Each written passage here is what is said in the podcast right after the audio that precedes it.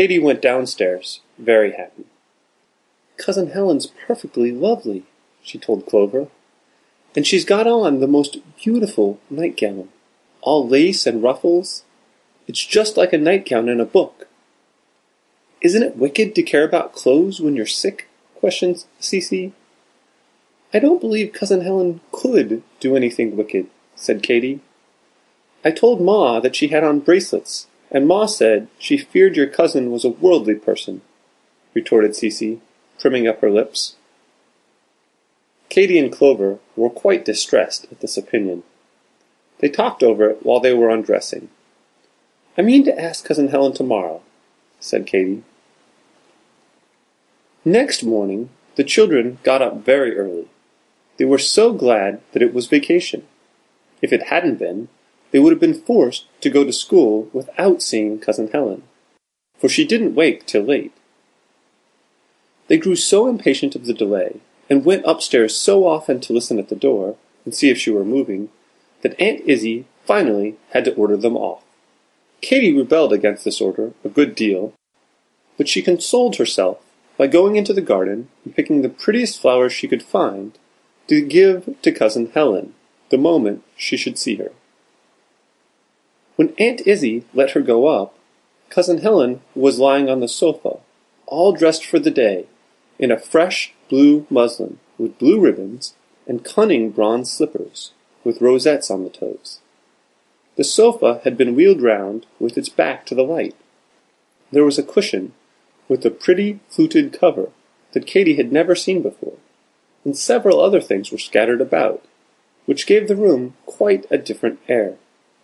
All the house was neat, but somehow Aunt Izzie's rooms never were pretty.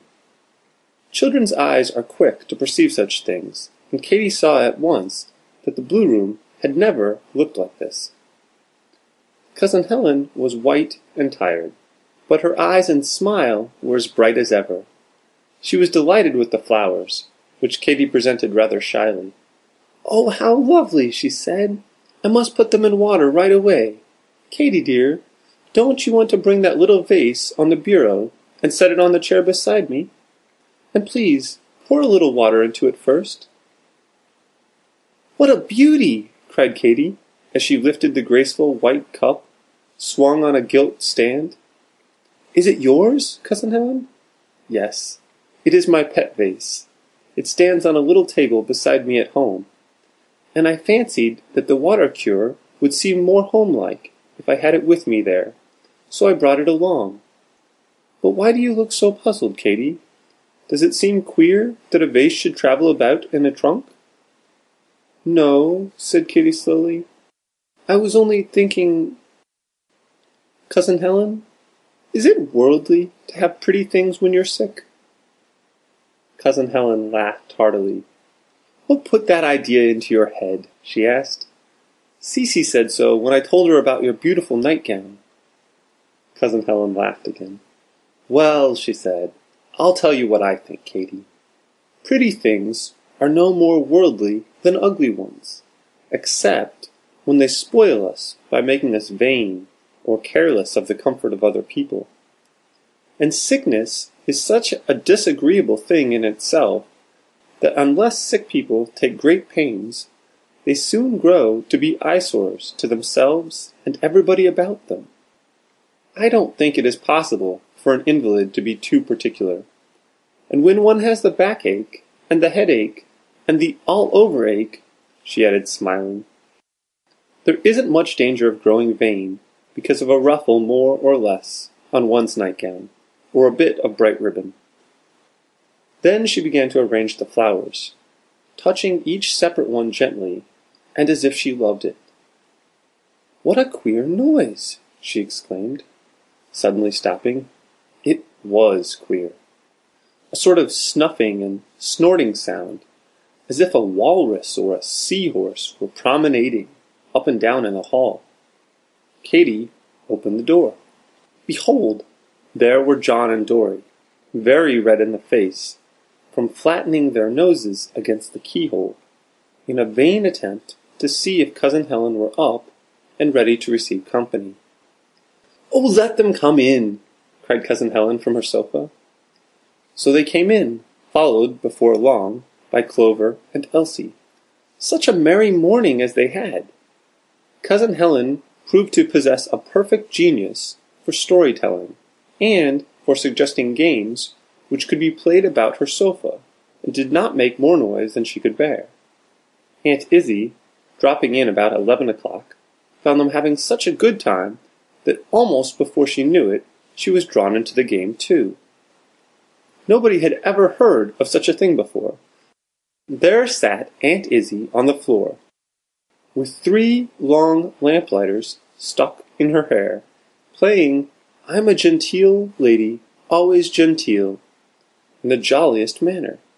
The children were so enchanted at the spectacle that they could hardly attend to the game, and were always forgetting how many horns they had. Clover privately thought that Cousin Helen must be a witch, and Papa, when he came home at noon, said almost the same thing. What have you been doing to them, Helen? he inquired as he opened the door and saw the merry circle on the carpet. Aunt Izzie's hair was half pulled down, and Philly was rolling over and over in convulsions of laughter. But Cousin Helen said she hadn't done anything, and pretty soon Papa was on the floor too, playing away as fast as the rest. I must put a stop to this, he cried, when everybody was tired of laughing, and everybody's head was stuck as full of paper quills as a porcupine's back. Cousin Helen will be worn out. Run away, all of you, and don't come near this door again till the clock strikes four. Do you hear, chicks? Run, run, shoo, shoo! The children scuttled away like a brood of fowls, all but Katy. Oh, Papa, I'll be so quiet, she pleaded. Mightn't I stay just till the dinner bell rings? Do let her, said Cousin Helen, so Papa said yes. Katy sat on the floor holding Cousin Helen's hand, and listening to her talk with Papa. It interested her, though it was about things and people that she did not know. How is Alex? Asked Dr. Carr at length. Quite well now, replied Cousin Helen, with one of her brightest looks. He was run down and tired in the spring, and we were a little anxious about him. But Emma persuaded him to take a fortnight's vacation, and he came back all right. Do you see him often? Almost every day. And little Helen comes every day, you know, for her lessons. Is she as pretty as she used to be? Oh, yes, prettier, I think. She is a lovely little creature. Having her so much with me is one of my greatest treats. Alex tries to think that she looks a little as I used to, but that is a compliment so great that I dare not appropriate it. Dr. Carr stooped and kissed Cousin Helen as if he could not help it. My dear child, he said. That was all. But something in the tone made Katy curious. Papa, she said after dinner, who is Alex that you and Cousin Helen were talking about? Why, Katy, what makes you want to know? I can't exactly tell, only Cousin Helen looked so. and you kissed her, and I thought perhaps it was something interesting. So it is, said Dr. Carr, drawing her onto his knee. I've a mind to tell you about it, Katy, because you're old enough to see how beautiful it is, and wise enough, I hope, not to chatter or ask questions. Alex is the name of somebody who, long ago, when Cousin Helen was well and strong, she loved, and expected to marry. Oh, why didn't she? cried Katy. She met with a dreadful accident, continued Dr. Carr. For a long time they thought she would die. Then she grew slowly better, and the doctors told her that she might live a good many years, but that she would have to lie on her sofa always, and be helpless and a cripple. Alex felt dreadfully when he heard this. He wanted to marry Cousin Helen just the same, and be her nurse, and take care of her always. But she would not consent. She broke the engagement, and told him that some day she hoped he would love somebody else well enough to marry her. So, after a good many years, he did, and now he and his wife live next door to Cousin Helen, and are her dearest friends, Their little girl is named Helen. All their plans are talked over with her, and there is nobody in the world they think so much of.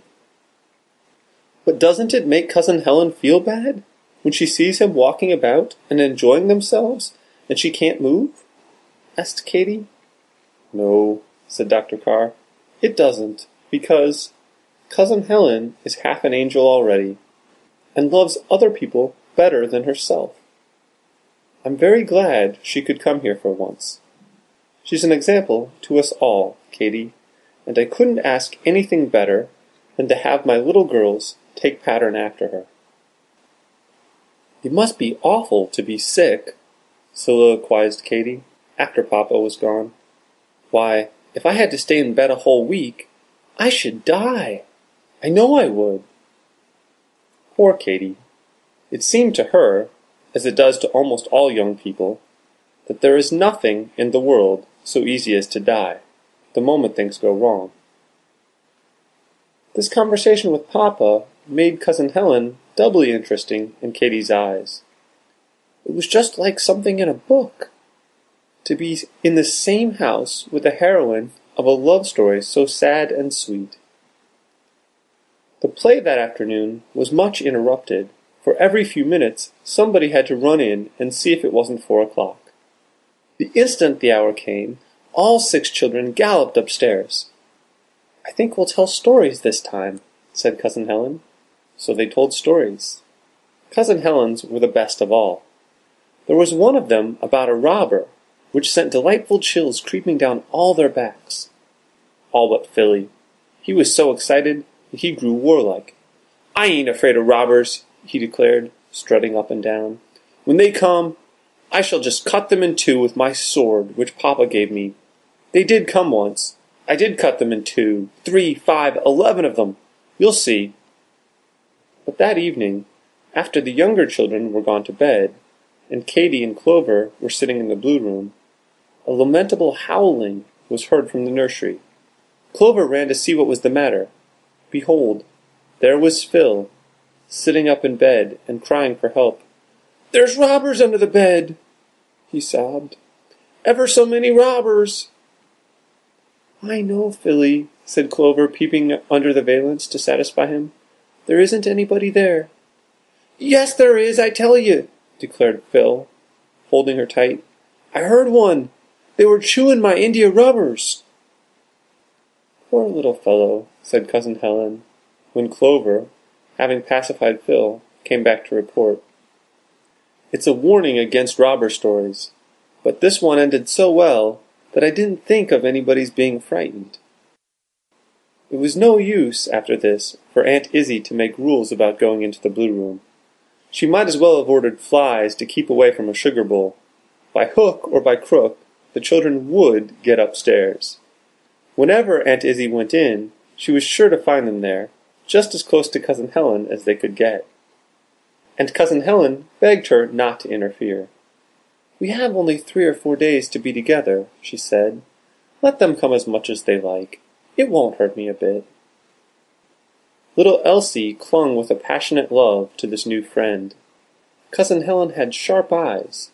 She saw the wistful look in Elsie's face at once, and took special pains to be sweet and tender to her. This preference made Katy jealous. She couldn't bear to share her cousin with anybody.